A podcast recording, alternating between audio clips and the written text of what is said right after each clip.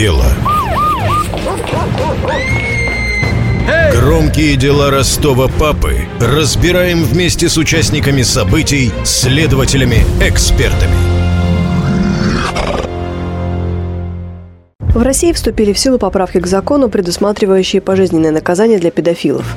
В обществе их встретили с пониманием и огромным одобрением. Сколько было за эти годы в нашей стране садистски убитых детей и новых Чикатило. Мы обсудили эту тему в студии КП «Ростов» со старшим прокурором отдела гособвинителей прокуратуры Ростовской области Светланой Кашубиной. На примере страшной ростовской истории уголовного дела маньяка, получившего прозвище «велосипедист», охотившегося в Ростове за девочками 9-10 лет в 2005 году.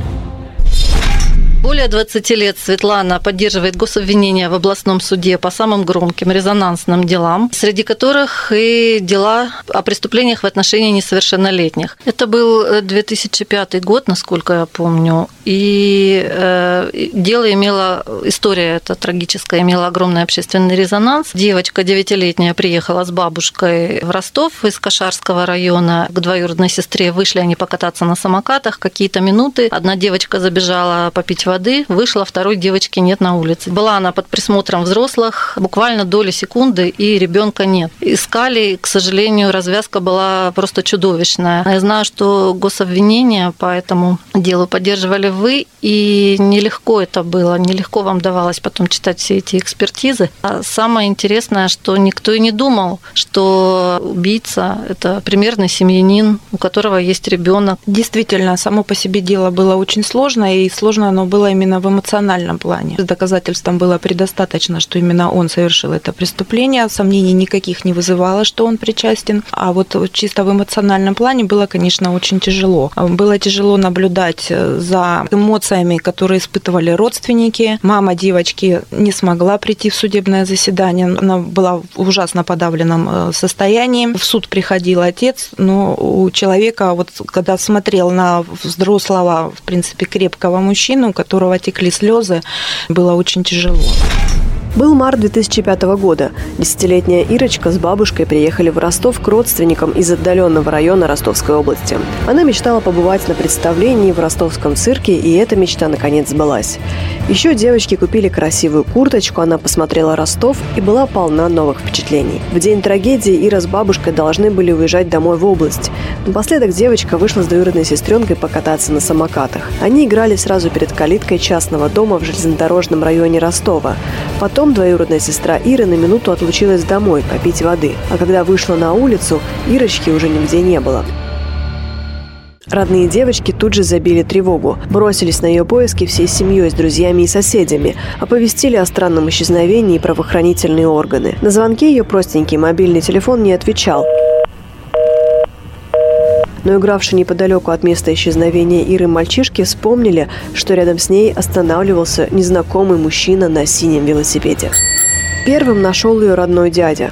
Он увидел на тропинке весенней грязи следы велосипедных шин, а рядом маленьких ботиночек. Они вели к территории заброшенного завода «Пролетарский молот». Там на земле между небольшим прудом и заброшенной полуразвалившейся котельной и лежала его Ирочка. Мужчина даже не сразу понял, что это она. Когда понял, из его горла вырвался такой жуткий крик, что к месту сбежались остальные участники поисков. То, что сделал с девочкой убийцей насильник, не поддавалось пониманию. У ребенка были отрезаны уши, выколоты глаза, вскрыта грудная клетка и вырваны внутренние органы – сердце и печень. А тело несчастной тушили окурки. Позже на допросе преступник сказал, что сделал это потому, что она его сильно расстроила. В своих показаниях он рассказал, что после того, как завел ребенка в заброшенную котельную, Ира начала звать на помощь, а потом попыталась убежать. Велосипедист поймал ее, избил и начал колоть ножом. На месте преступления даже бывалые оперативники и следователи не в силах были сдержать эмоций. Среди них были и те, кто помнил и принимал участие в операции «Лесополоса» по поимке печально известного маньяка всех времен и народов Чикатило. И то, что это сотворил с девочкой нелюдь с такими же наклонностями, не оставляло сомнений. количество ударов, нанесенных девочке, было огромное просто. Ну и сама рана, которая повлекла смерть, была тоже очень огромной. Ой, сейчас самой вот, но все равно на, каждый раз эти эмоции очень тяжело. Действительно было зафиксировано экспертами, что у нее произошли видоизменения, плюс там еще и произошло удаление части органов внутренних, преступник с собой их забрал для каких-то целей непонятных. Оперативники говорили, что это тот случай, когда удалось задержать такого человека вот с такими маниями на первой жертве, но там у него она была не первая, просто это первая убитая. Утром человек вез э, своего ребенка в садик на велосипеде, вечером возвращался в микрорайон и смотрел, кому можно пристать из девочек. Но это происходило не только вечером, это было и днем. Его, кстати, это преступление не остановило, он продолжил поиски. И Уже после убийства, после, после убийства, того, как да, весь город встал на поиск. Он пытался забрать э, девочку, посадить к себе на велосипед, и ну, увидел отец. В тот момент он не успел его поймать, но по району со своими друзьями они стали просматривать улицы, проходить, искать подобного человека. Действительно, они его встретили, проследили, куда он приехал на велосипеде, на том велосипеде, он его запомнил. Буквально там через какое-то время он был задержан. И уже при обыске, да, при обыске, да, у него в гараже были обнаружены его велосипеды, и в мусоре был найден нож, кстати, которым вот как раз совершенно случайно тоже там осталась маленькая капелька крови на этом ноже, которым была убита девочка. И после того, как его задержали, он рассказал о том, что у него были еще случаи, когда он заманивал, скажем, девочек, уводил их в безлюдные места и совершал там определенные действия с ними. Никто же, вот смотрите, да, там было еще помимо вот убийства еще два случая, он рассказал, что было, и он рассказал, где он их взял, он написал внешне, и когда пришли э, в школы, о которых он говорил, возле той школы, где он этих детей нашел, девочек этих нашел, пришли в школы и стали опрашивать детей, только после этого выяснили, и то он, а, он назвал просто имена, он примерно описал, как они внешне выглядели, эти девочки, назвал их имена и действительно совершал с ними определенные действия. Девочки же молчали, молчали, они никому не рассказывали. И тут, скорее всего, срабатывает вот я не знаю, возможно, он им там что-то обещал. И самое, что страшное, дети-то не понимают, что с ними происходит на самом деле, что он с ними совершает. Зачастую дети, я просто, ну, сама тоже мама, я прекрасно знаю, зачастую дети скрывают. Боятся от того, что родители могут поругать. Вот в чем беда, что дети иногда боятся, если они рассказывают, что вот он пошел куда-то с каким-то дядей, и этот дядя что-то сделал, родители его могут поругать. А здесь вот важна именно, скажем, доверительное отношение с, с родителями, родителями, да, чтобы дети не боялись рассказать, что вот ко мне подходил дядя, и вот он мне там предлагал. Сказать, что человеческие факторы, простая бдительность и простое неравнодушие людей очень большое значение играют. Вот э, вы говорили, что что недавнее дело, где заметили, да, педофила, да, в 2020 году слушали дело уголовное в областном суде. Это человек, который повторно э, привлекался к уголовной ответственности за совершение преступления в отношении несовершеннолетних. Там речь шла о детях, не достигших 14-летнего возраста. И вот как раз он отбыл наказание, вышел, э, он находился под административным надзором. То есть недавно вышел? Да, он освободился, находился под административным надзором. Кстати, наблюдался у психиатра э, ему, потому что было назначено так, и тогда по приговору было назначено наблюдение у психиатра, тем не менее ему это не... Э, Такое не лечится. Ну, как бы не помешало, да, он все равно у него возникали желания, возникали мысли, и он стал крутиться возле одной из школ. Хорошо, что там, в принципе, далеко никуда не зашло. Он там предлагал только девочкам какие-то действия, он с ними вел определенные разговоры, показывал им фотографии в надежде на то, что, возможно, ребенок чем-то заинтересуется. Тем не менее, я же говорю, бдительность даже не столько уже здесь родители, а одной из учениц этой школы.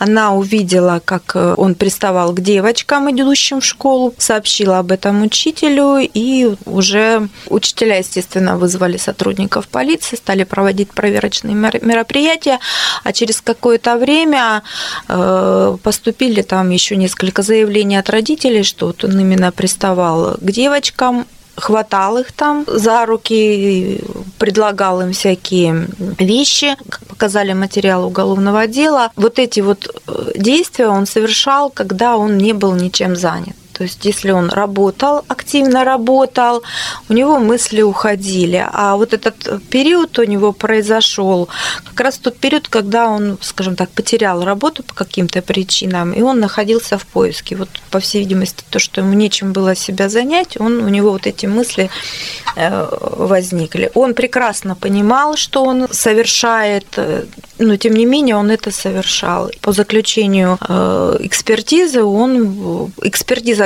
повторила, скажем так, выводы предыдущие о том, что он страдает э, расстройством сексуального предпочтения. Врач-психотерапевт, главный психиатр Ростовской области Сергей Выгонский. Мнение. Дело в том, что то, что связано с влечениями, в том числе сексуальным влечением, это очень тесно и плотно связано с личностью человека и с его базовыми как бы э, психическими процессами.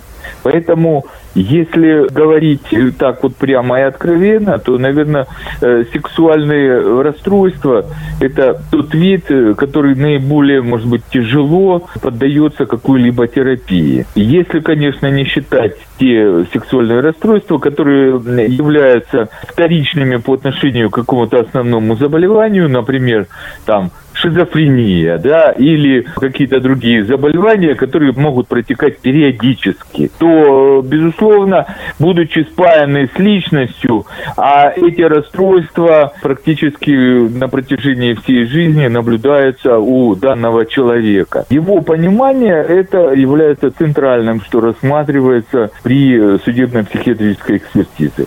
Если у человека возникает психическое расстройство, которая искажает это понимание, то дальше уже эксперт должен ответить на вопрос – что это, насколько оно повлияло, в какие периоды повлияло, потому что есть э, время совершения преступления, там, э, когда это произошло, в каком состоянии он находился, было ли на тот момент наличие психического расстройства, его обострения, которое не позволило ему понимать, что он делает. Вот это является главным критерием при э, определении судебно-психиатрической экспертизы. Когда говорят гуманно, негуманно, сколько им надо давать, отдавать их на растерзание родителям, их надо обязательно вернуть смертную казнь для них, или радуются, что наконец-таки пожизненное. А вот вам приходилось просить пожизненное наказание? Пожизненное, да. Пожизненное наказание проходилось просить, кстати, по подобного рода преступлениям и назначали пожизненное лишение свободы. Но там э, пожизненное лишение свободы назначалось э, человеку, который совершил преступление в отношении двух девочек, и он их убил. Поэтому убиты были две, два ребенка именно, поэтому было назначено... Это Таганрогское пожизнен... дело? Да, это Таганрогское дело, поэтому оно было назначено пожизненное лишение свободы. Справка. В мае 2007 года таксист из Таганрога изнасиловал и убил двух сестер, девочек трех и восьми лет. Преступник заманил девочек, идущих за хлебом, к себе в машину и увез в лесополосу под Таганрогом, где зверски убил. Правоохранители работали над делом целых семь лет. Изворотливый маньяк пустил следствие по ложному следу, оставив на телах убитых чужую биологическую жидкость из использованного контрацептива. Но следователи снова и снова пересматривали материалы дела, анализировали анализировали данные, опрашивали свидетелей и все же нашли неопровержимые доказательства вины. Гособвинитель Светлана Кашубина просила у суда пожизненного лишения свободы для преступника. Приговор был вынесен в 2014 году. Валерий Седляр, жестоко убивший двоих детей, остаток своей жизни проведет в колонии особого режима. Если говорить о смертной казни, то это вопрос очень философский. Для себя, ну, я понимаю так, что это очень серьезный вопрос. Жизнь человека, скажем так, не мы эту жизнь ему давали, и я считаю, что не мы ее должны э, у него отнимать, потому что, по моему мнению, в принципе, любой человек, когда рождается, он хороший человек. Детей, скажем так, плохих не бывает. Мне кажется, что они такими становятся из, вот из, из той жизненной ситуации, в которую они попадают. То есть возможно, психологические какие-то моменты, какие-то отклонения, э, жестокость, проявленная в отношении них э, в детстве, оно способствует совершению этого преступления. Для меня это вопрос очень серьезный смертной казни. По мне кажется даже очень хорошо, что в настоящий момент у нас действует мораторий. Не знаю, никогда не просила, и слава богу. Над выпуском подкаста работали журналисты Татьяна Лысенко и Владимир Добрицкий, звукорежиссер Лев Хантимиров и редактор Мария Гринь. Специально для «Комсомольской правды» Ростов.